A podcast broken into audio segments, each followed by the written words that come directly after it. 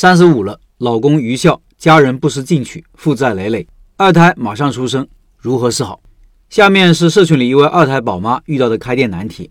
她说：“老陈你好，读了你昨天的文章，文章里有一句，如果你迷茫而绝望，有可能是思维方式有问题，让我印象深刻。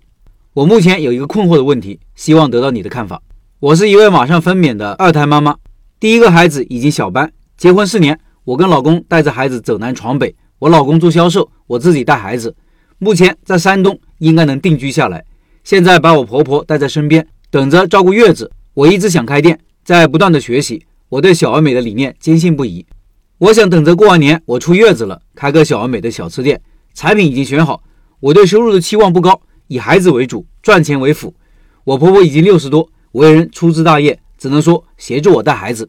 我准备的产品很多工序可以在家提前完成，但需要的时间也不少。我老公时间相对比较激动，应该可以帮我搭把手。老大幼儿园四点放学。放学后跟周末的时间如何很好的安排？说了这么多，我也是越说越有心无力，牵绊太多了。孩子都小，我想照顾好孩子又能赚钱，想不到两全其美的方法。不知道是不是思维固化的原因？我着急开店有两个原因，但无非都是跟钱挂钩的。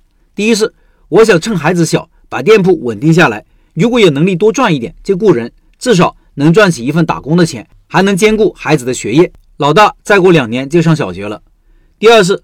结婚后就疫情了，老公工作原因换了台车，我们这个小家负债累累，公婆六十多岁，他们也是负债累累，没有任何保障，还不思进取。你干点什么，他们总能指手画脚。一年仅仅在一起几次，过年做点小生意也会打击人的积极性。但我老公又很愚孝，我又受我父母影响，善解人意，总想着一家人和气生财，事后总会生闷气。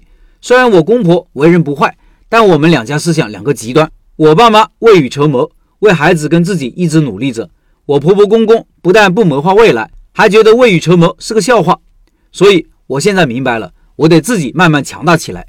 我想着赶紧把债给还了，说不定还在这里付个首付买房，给我孩子谋一个好学校。我是太着急了，但孩子一天天长大，我马上三十五了，再不行动起来就怕没机会了。我们的现状太让我焦虑了，大部分因为钱，还有一部分我这人极度的缺乏安全感。嫁过来后，我觉得没有安全感。老公又愚孝，我觉得该靠我自己慢慢的改变困境，不能依赖别人。以上是这位老板遇到的问题，下面是我的回复。我说，我觉得你的思维方式很好啊，没问题。